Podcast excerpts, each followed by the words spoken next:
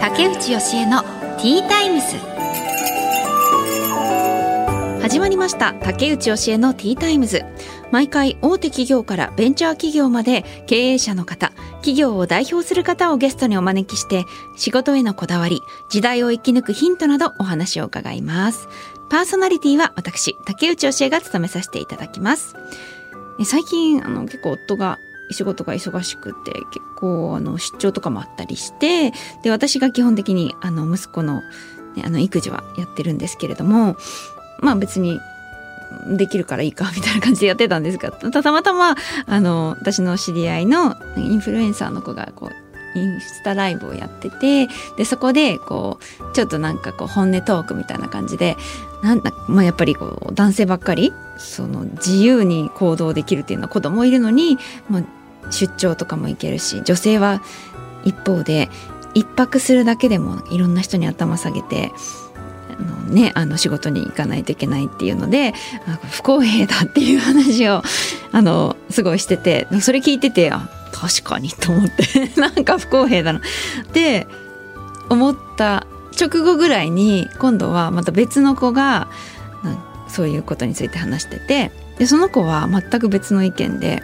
不平等っていうのはまあ当たり前。なんかいろんなことにおいて不平等は当たり前だからまあできる人が育児やればいいんじゃないみたいな。私はもうほとんどやってて、まあ、でもそのたまに夫も手伝える時は手伝ってもらってなんかその不平等をめぐって争うことが一番こう不毛な時間だみたいなことをその子は言っていてなるほどそういう考え方あるかめちゃくちゃ流されてるんですけど人の意見に。あそういう意見もあるんだ。目から鱗と思って。たんですがなんかあの、まあ、いろんな考え方がある中ででもこう私は多分後者のタイプなんですね。どちらかというとあんまり考えずにまあいいかみたいな感じでやってるんですけど、まあ、たまにそういう不平等だって主張する人の意見を聞くと、うん、確かにそうだなって思ったりはするんですけど昔アメリカに住んでた時にすごい感じたのは女性が本当にその不平等っていうのを主張しててでもやっぱりそれをやっていくことで今アメリカの方は結構その男女平等っていうのがすごく浸透してるっていうか当たり前のような時代になってるのでやっぱり主張する人っていうのは大事だなとも思い私はまあこう自分のプライベートにおいては特にそんなにねなんかこう声高に自分の平等であれみたいなのを主張しなくてもいいかなとは思うんですけれどもテレビとかそういうメディアの場ではなんか発信していってもいいのかな意義はあるのかなとか思ったりしました。ね、いろんな意見がありますよねこれに関しては。うんはいまあ、そんな特に何の結論もないトークでした。皆さんはどう思いますか？はいさて今回のゲストですけれども筑波夜間動物病院の院長唐津健介さんです。茨城県つくば市の獣医さんですね。獣医さん以前一度いらっしゃった、うん、印象があるんですけども2回目なのかな？はい。どんなお話が聞けるんでしょうか？この後たっぷりお話を伺います。最後までどうぞよろしくお願いします。竹内義恵のティータイムス。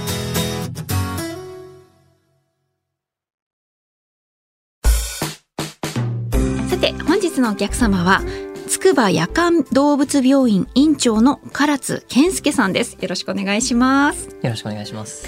まずはプロフィールをご紹介します。唐津健介さんは1985年のお生まれ。東京大学を卒業後複数の開業病院で画像診断外科救急医療を学び2021年茨城県つくば市に県内初の夜間専門病院であるつくば夜間動物病院を開院されました。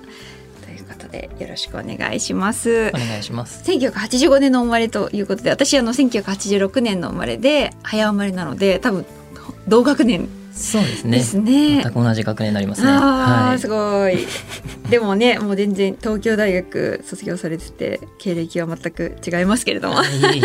でもさっきあの伺ったら獣医さんっていうのは農学部なんですね。そうですねの東京大学は農学部になりますね農学部っていうのはその農業の農ですよね。そうですね。まあ、農業の農っていうとちょっとねなんていうか大自然みたいなイメージかもしれま。せんけど全く違うことをはい連想しちゃいますけれども。けどなんていうかな生物みたいな高校の理科の生物みたいなでやる範囲を結構みんななやってる感じですかね。生物学って感じなんですかね。そうですそうですはい。へえ。じゃあもうもともと獣医になりたいという思いで入られたんですか？そうです私はそうですね。動物がお好きなんですか？そうですね。僕が小学校1年生の時に猫ちゃん拾ってきて、まあ、どうしても飼いたいって言って 僕が飼ったんですけど、まあ、もう今から30年ぐらい前なんで、うん。動物の扱いというか世間的な認識もだいぶ違ったと思うんで動物を家に入れるなんてどうなのみたいな感じの考えだったからうちのお父さんもね、ああなるほど。はい、だから飼うなんてちょっとねって感じでしたけど、うんうんうん。まあ、心折れたのか 飼ってくれて。懇願したらはい、飼えるようになったんですね。そうですねそれから結構いろいろ飼ってきたんですか？そうですねそれからどっちかというとお母さんの方が動物にはまっちゃってええそうで犬もいっぱい飼ってたしえー、猫ももう一匹増えたりとかして、はいはい。割と実家はそういう動物がいっぱいのええ最大で何匹ぐらい飼ってらっしゃったんですか？最大5匹かなあすごいですね。5匹。いや5匹かなー結構かかりますよねお金も。まあ多分ね かかってたと思いますねでもねお母さんも好きだったらみんなで楽しみながら育てられたっていう感じなんですかね。はい、犬と猫ですか？はい、犬と猫ワンちゃん猫ちゃんですね、うんうんあーじゃあそれでどういうタイミングで自分は獣医になろうと思われたんですか？まあ、なんとなくもう動物が好きになっちゃったんで、うんそれ関係の仕事にはうん就きたいなというのはもう小学校の時から思ってましたけど、うん。あそっか。ずっとじゃあ小学生から変わらず。そうですね。あのそそういう関係のお仕事に就きたいと思って今やられているわけで。はい。でもあのこの筑波夜間動物病院っていうのは夜間専門なんですね。そうなんですよ。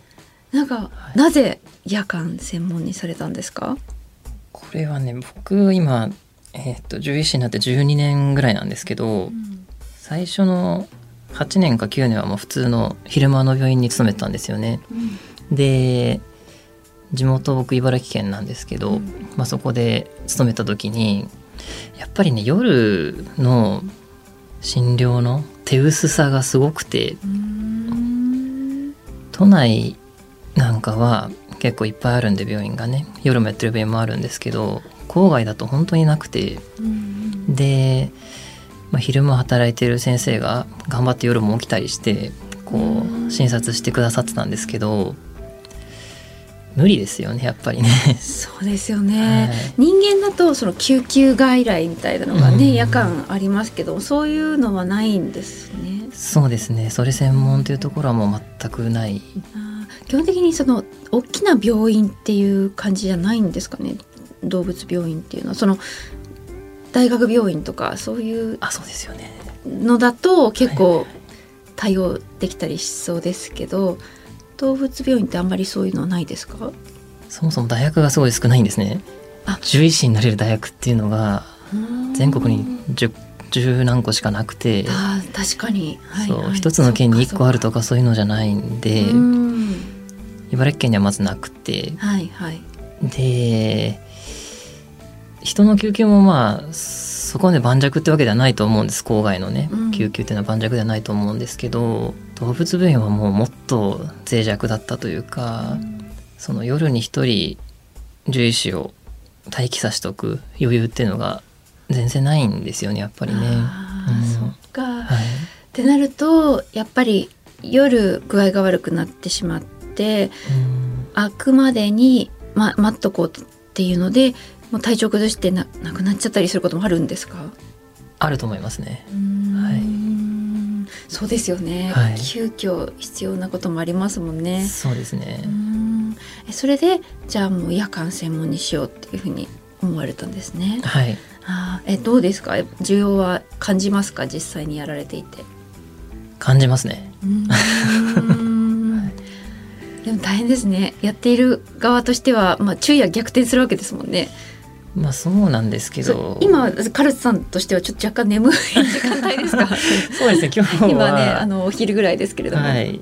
夜中からずっと起きてる感じではあるのであまあ帰ったら寝たいなみたいなところではですよね。ありますけど、中ね逆転してますね。はい、ただまあよく大変だよねって言われるんですけど僕の体感としては昼間やってる方が大変だったなっていうのが。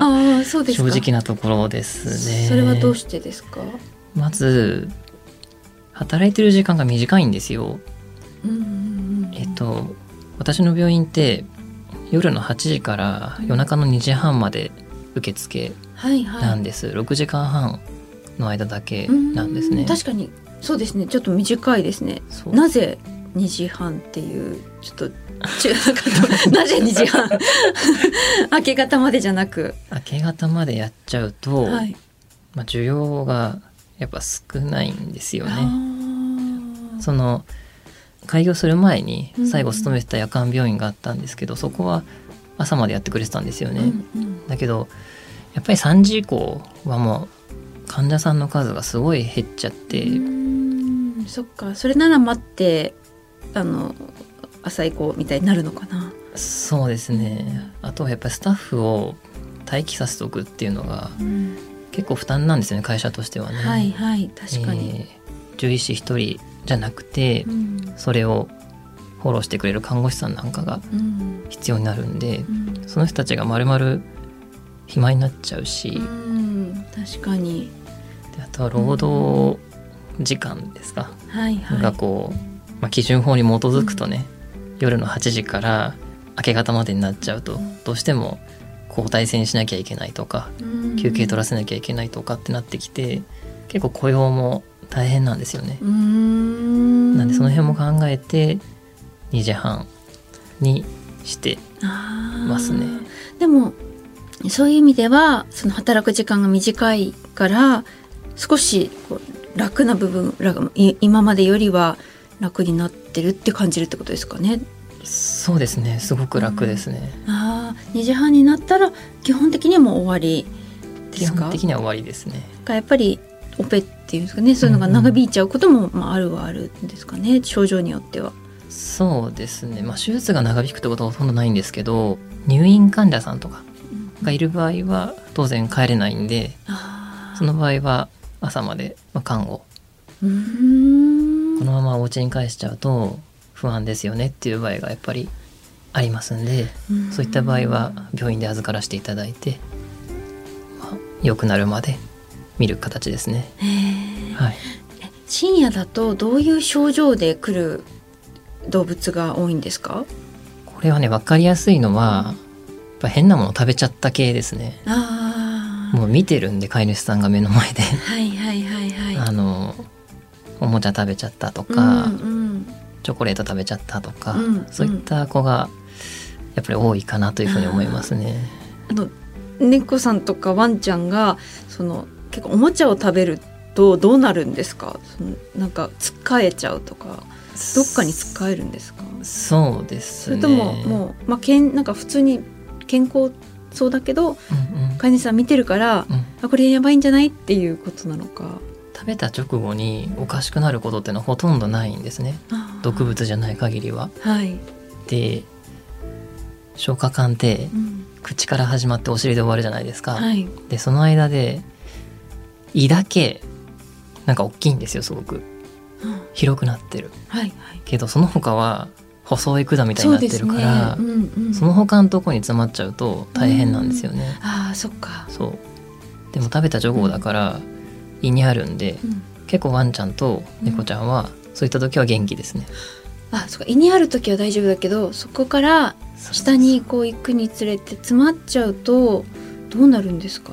詰まっちゃうとすごく吐くんですね。ああ吐くんだ、そう吐き気がすごくて、うん、でしかも治療が手術になっちゃうんです、ああそうなんですね。そうじゃあそれはもう翌朝まで待ってると結構危険な感じなんですか？その吐いちゃうって。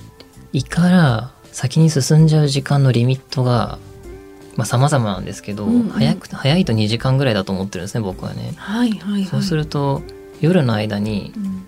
胃の中にあったものがうん。朝になっちゃうと先に進んじゃってるっていうことがあって。進む前に胃から取り出したいそうそうそうそうそうそう。そうそうするとワンちゃんの負担も少ないし、当然飼い主さんの負担も少ないし。はいはい。なるほど、そうていううことになってるんですね体って。はい。ああじゃあそういうのでなんか食べてしまったり具合悪くなってしまったっていうのがお一番多い。そうですね。他にどういう症状がありますか、他はあのもうちょっと重たい病気になってきちゃうとうん、痙攣が起きちゃったとかああですかね怖いですね。怖いですよね。痙攣ってやっぱり、うんなんだろうってなりますね。それなんなんなんですかね痙攣にん息子だとなんか全部息子に当てはめて息子だとこう熱上がってこうねあのって震えちゃうとかはありますけど動物も熱上がります？痙攣の後に上がることは多いですけどうね。んやっぱりそうもあるんですね。はい、えあのなんか夜間の診療ということで獣医さんが働く環境作りでかなり心がけてることがあるっていうふうに書いてあるんですけれども、はい、どういうかあの労働環境なんですか獣医さんって？一般的には、まあ、割とハードだと僕は思っていて、うん。まあ、朝9時ぐらいから仕事が始まって多分6時ぐらいまでですかねが診察の受付終了なんですけどうんうん大体終わらないですねそこの 時間にはね。そうなんですね。はい。で、まあ、その後入院の管理であったりとか、あとは検討会というかうん。カンファレンスっていうんですかね、うん。えーその日見た患者さんたちの振り返りみたいのをするコーナーがあって、へえそれはみんなで振り返るんですか？そうです。病院のスタッフで、まあ、病院にもよるとは思うんですけど、うんうんまあ、僕が今まで勤めてきた病院はそういうのがあって、うんで帰るの大体、まあ、9時とかになって、うんでおまけになんか当番の日は院長から携帯電話を渡されてああそこに。呼び出されるんですね。そうそうそうそう呼び出されたりとかして、はいはいはいっていうのをうん。やってました忙しい病院はやっぱりそういう感じでうん結構ハードだと思いますね。そうですよね、はい数もねそんなに多くないんだとしたら一人にかかる負担っていうのは多そうですよね。そうですね。うんえそれで今の病院ではどういう労働環境を整えてらっしゃるんですか、今の病院はやっぱり夜なんであの患者さんの数自体が少ないんですよね。うんうんうんうんあの昼間に来る数と比べると全然少ないんで、うん。まあ、一件一件すごく丁寧に見ることができるので、うん。でなんだ僕が院長で勤務医の子が何人かいるんですけどその子たちにもこう指導しながら診察ができるっていうのが一ついいところですね。そういう余裕があるんですね。そうですねゆっくりできるっていうのが、はいはいはい。いいところですね。はいそれはでも良かったですね。ご自身でこうね作った病院で、うんその働きやすい環境になっているっていうのは理想的ですね。なんかもっと忙しくなっちゃいそうだけど開業したり自分の病院作ったりするといやそれはやっぱり気をつけてましたやっぱり開業する時にもう自分のそのプライベートの時間がなくなるような病院は絶対したくないと思ってたんで、あのまあ僕は別ですよ。僕はもうもう仕事とプライベートの差はほとんどないみたいな感じなのは仕方ないんですけど、うん。雇用してるスタッフたちにはやっぱりプライベートの時間もいっぱい取ってもらいたいし、はいはい。仕事は仕事うん。のオンとオフの切り替えをうん。しっかりやってもらいたいと思ってたので、うん。忙しすぎてなんか自分の個性を失っちゃうみたいな、うんえー状況にはしたくないなとはずっと考えてました。夜間に働くスタッフの方っていうのはどういう方が多いんですか？それを選んでらっしゃるんですもんねその。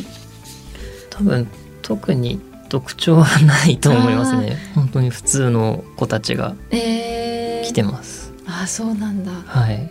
お子さんいる方とかいるんですか？お子さんがいる方は僕だけですね。うーんなかなか難しいですもんね。預ける先もいないから。そうです。たうんうん。だ今度、そうだ、一人子育て終わった方がいらっしゃいますね。ああ、うーん。そっか。いやでも、いいですね。そういう6時間半でしっかり決まってるっていうのは。すごく夜まあ昼夜逆転とはいえ。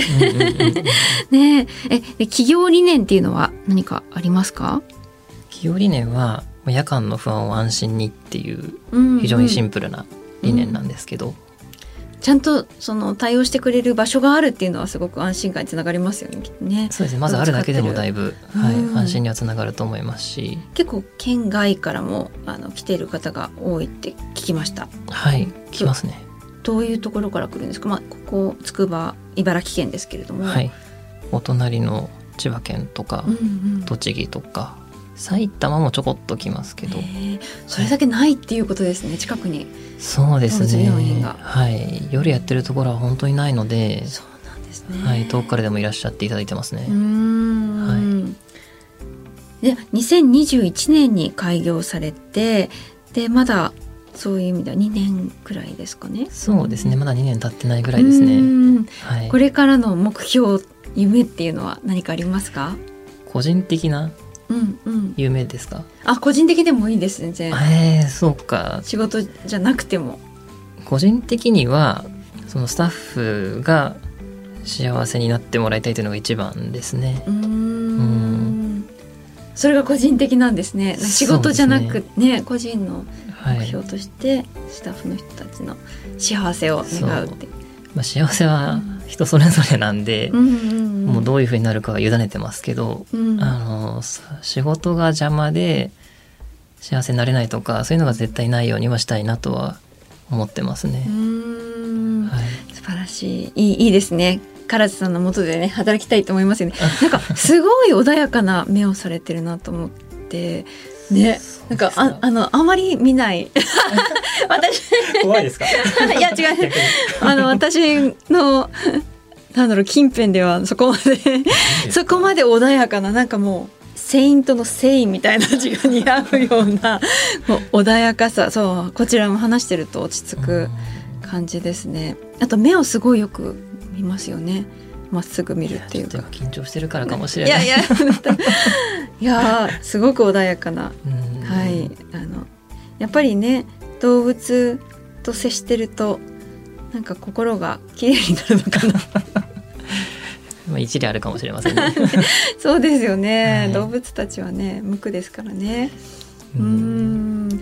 はいありがとうございます、いえいえこちらこそ。ということで筑波夜間動物病院院長の唐津健介さんにお話を伺いました。ありがとうございました。ありがとうございました。竹内義恵のティータイムズ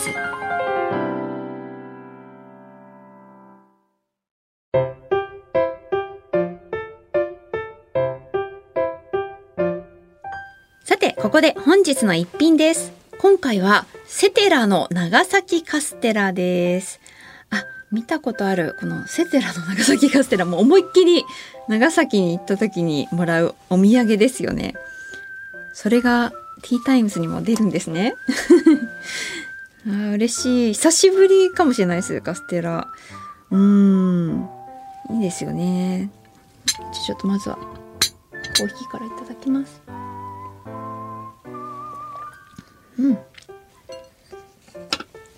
そしてえー、カステラえザラメ糖と雲仙普賢岳のふもとで採れた新鮮卵を使用した昔ながらの手焼きカステラです。いいですね。いただきます。うん。うん、うん。うん。もう、定番の味。これ、ふわふわすぎなくて、結構生地がしっかりしてるんですね。卵をすごく感じるカステラ。うん、昔長崎行ったな。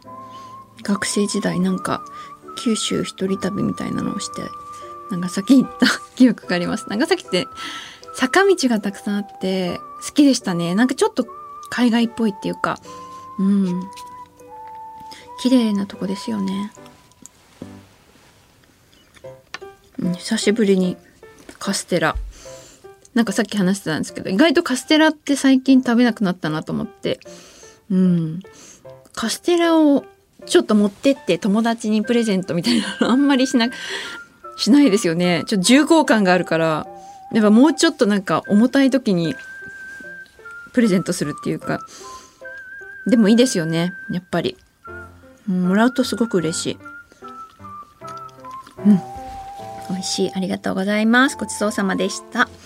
さてこの後はエンディングです。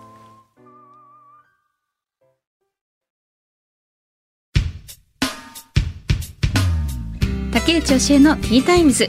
そろそろお別れの時間となりました、え、今回は筑波夜間動物病院院長の唐津健介さんにお越しいただきました。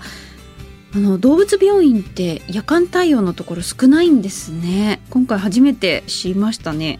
あそっか。だから夜に何か起きると、まあ、朝まで待たないといけないみたいなのがそういうのに多分悩んでる方結構動物飼ってる方は多いでしょうね。そういうところでこうね、まあ、夜間専門ということで需要がたくさんあるところに来てくれるとありがたいですよね。うん。でもねあの結果的にはちょっと昼夜逆転で大変じゃないかなとか思ったんですけれども意外とお話聞いていると労働時間は短いからむしろ前よりも楽になったっていうね ちょっと意外な、うん、答えが返ってきました。そうなんですね。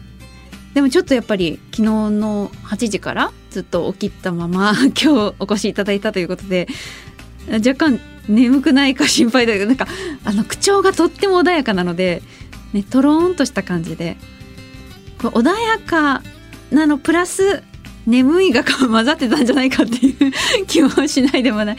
いやでもすごく本当になんか優しそうな方でねこっちまで穏やかな気持ちになりました。はい。ということで竹内教えのティータイムズお時間となりました。お相手は竹内教えでした。また次回お話ししましょう。